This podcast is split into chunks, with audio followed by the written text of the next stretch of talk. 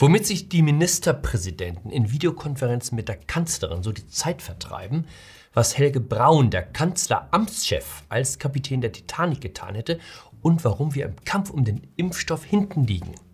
Hallo und herzlich willkommen zu einer neuen Folge von 9 Minuten Netto. Mein Name ist Jan Fleischhauer, ich bin Kolumnist beim Fokus und wir schauen an dieser Stelle gemeinsam auf die Lage in Deutschland. Ein guter alter Bekannter hat sich die Woche wieder zu Wort gemeldet. Bodo Ramelow, der hochgeschätzte Ministerpräsident aus Thüringen. Ramelow hat überraschende Einblicke in sein Privatleben gegeben. Er hat erstens offenbart, dass er Samstagabends wahnsinnige Langeweile hat, weshalb er sich übers Handy in irgendwelche Chaträume einwählt, wo er dann im stundenlangen Dauergequatsche mit Journalisten und Politikerkollegen die Zeit totschlägt. Außerdem hat er bei dieser Gelegenheit berichtet, womit er und die anderen Ministerpräsidenten sich in den Krisensitzungen ablenken, bei denen sie im Kanzleramt um den richtigen Kurs in der Corona-Politik ringen. Die einen lösen Sudoku-Rätsel, die anderen häkeln. Er selbst spielt Candy Crush. Level 10 sei kein Problem, das eiche er mühelos. Gut, da ist noch Luft nach oben, würde ich sagen. Was die Inzidenzen in Thüringen angeht, bringt es Ramelow locker auf 200. Große Empörung allenthalben. Candy Crush spielen, während man über Leben und Tod entscheide. Das sei unmöglich.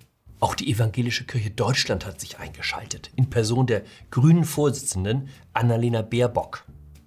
Ramelow beschädige das Vertrauen in die Politik. Damit müsse man sehr sorgsam umgehen. Wenn es irgendwo moralisch etwas abzustauben gilt, die Grünen sind verlässlich zur Stelle. Ich bin sicher, Frau Baerbock ist noch nach 10 Stunden zäher Videokonferenz so aufmerksam wie zu Beginn. Man kennt diese Typen aus Zoom-Konferenzen.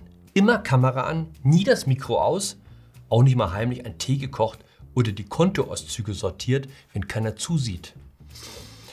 Und wenn der Chef eine Frage in die Runde stellt, sofort mit einem Statement zur Stelle, wie toll man das Meeting findet und wie wichtig die Gelegenheit, sich trotz Corona auszutauschen. Dann doch lieber heimlich Candy Crush, muss ich sagen. Was ich nicht verstehe, Ramelow hat sich verwundert gezeigt, dass aus seinem Gespräch im Chatroom etwas in die Öffentlichkeit gelangen konnte. Er habe gedacht, man sei unter sich. Es hat mich wiederum gewundert, dass er überrascht war, wenn Menschen Gespräche mithören und das Mitgehörte dann aufschreiben. Viele seiner Parteigenossen in der Linkspartei haben das in der DDR über Jahre beruflich gemacht. Das ist Helge Braun, der Chef des Kanzleramtes. Wenn ich ihn im Fernsehen sehe, denke ich im ersten Moment immer, ich bin in einer Folge von The Office gelandet. Vergangene Woche saß Helge Braun bei Anne Will, um zum Stand der Corona-Politik Auskunft zu geben. Was soll ich sagen? Alles läuft super. Dass die Altenheime nicht besser geschützt sind, bedauerlich, aber leider nicht zu ändern. Dass die Gesundheitsämter nicht vorankommen, Gott, geht halt nicht schneller dass wir beim Impfen furchtbar hinterherhängen. Alles braucht seine Zeit.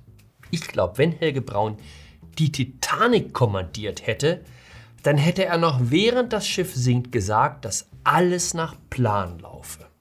Beziehungsweise der Neigungswinkel des Schiffes exakt den Modellrechnungen der Wissenschaftler entspreche und man nur noch zwei Wochen durchhalten müsse, bis sich das Schiff wieder aufrichte. Je länger ich den Leuten aus der Regierung zuhöre, desto mehr fühle ich mich an die Bräsigkeit erinnert, mit der Helmut Kohl Kritik an seiner Politik begegnete. Der Unterschied zwischen Helmut Kohl und der schwarz-roten Koalition von heute ist, dass Kohl das Großprojekt Deutsche Einheit bravourös meisterte, während dieser Regierung nicht mal die Digitalisierung der Gesundheitsämter gelingen will. Die Einführung einer einheitlichen Software ist jetzt für Mitte Februar angekündigt. Bis dahin behilft man sich weiter mit Telefon und Fax. Vielleicht wird es aber auch März oder April. Wäre 1990 das Kabinett Merkel an der Regierung gewesen, würden die Bürger der ehemaligen DDR heute noch auf den Währungsumtausch warten. Langsam wird es ein bisschen unheimlich, dass wir für den Bau eines Flughafens, für den sie andernorts zwei Jahre brauchen, zehn Jahre veranschlagen, geschenkt dass sich die Gewehre von Heckler und Koch, die Jahrzehnte als die besten Gewehre der Welt galten, bei Dauerfeuer krümmen, weil der Lauf zu heiß wird, kann passieren. Aber irgendwie habe ich noch immer ein Grundvertrauen in die deutsche Ingenieurskunst und Effizienz gehabt. Wir sind immerhin das Land, in dem noch im Winter 44 trotz Bombenhagel Elektrizität und Wasser funktionierten, weil sie schon am nächsten Morgen alles wieder repariert hatten. Und nun, nun bekommen wir es nicht mal hin, pünktlich die Daten ans Robert Koch Institut zu schicken, damit man sich einen Überblick über die Pandemie verschaffen kann. Ich war am vergangenen Sonntag im Presseclub. Mit mir in der Sendung war der Kollege Markus Grill vom NDR. Im Gegensatz zu mir kennt er sich mit der Materie wirklich aus. Wir wissen nichts, sagte er. Selbst grundlegende Daten werden bis heute nicht erhoben. Wir wissen nicht, wo sich die Menschen anstecken. Sind es Schulen, Restaurants, Museen? Wer sich in Quarantäne begibt, wie lange, in welchen sozialen Gruppen das Virus besonders wütet, alles unbekannt. Ich frage mich ernsthaft, worüber Sie zehn Stunden lang in den Kanzlerrunden debattieren. Kein Wunder, dass Bodo Ramelow Candy Crush spielt.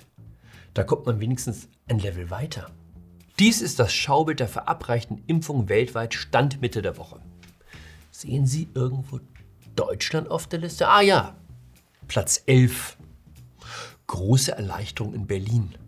Impfnationalismus kann man uns Deutschen wirklich nicht mehr vorwerfen. Es sieht auch nicht danach aus, dass sich daran viel ändern wird. Der Pharmakonzern AstraZeneca hat gerade erklärt, dass er seine Lieferung für Europa um 60 Prozent kürzen wird. Auch bei BioNTech gibt es Schwierigkeiten. Jens Spahn hat angekündigt, dass man 200.000 Dosen des Antikörpermedikaments kaufen wird, mit dem auch Donald Trump das Virus besiegte. Stückpreis 2000 Euro. Wir geben also 2000 Euro zur Behandlung einer Krankheit aus, die zu verhindern 12 Euro pro Impfdose gekostet hätte, wenn man rechtzeitig genug Impfstoff bestellt hätte. Oder noch besser, wenn man dafür gesorgt hätte, dass er in Europa produziert werden kann. Das einzige Werk, über das Pfizer, der Produzent des BioNTech-Impfstoffs in Europa, verfügt, steht im belgischen Pürs.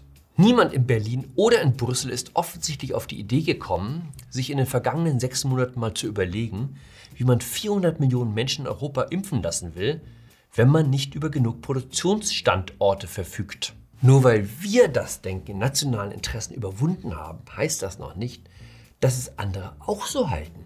Der deutsche Impfstoff, der bei Pfizer in Amerika hergestellt wird, bleibt exklusiv in Amerika.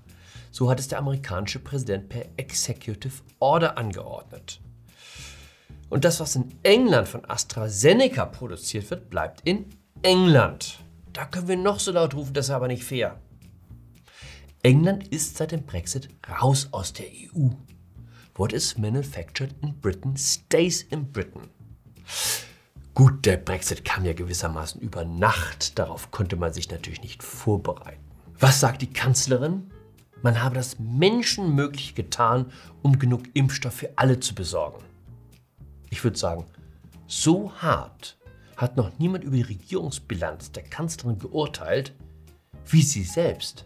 Respekt. Wenn das, was wir in der Corona-Krise sehen, das Maximum ist, zu dem diese Regierung nach eigenem Bekenntnis in der Lage ist, dann sagen sich, glaube ich, viele Leute, jetzt wird es wirklich Zeit, dass wir eine neue Regierung bekommen. In dem Sinne, lassen Sie bei Zoom ruhig die Kamera aus, bleiben Sie an Bord, bleiben Sie mir gewogen. Ihr Jan Fleischhauer.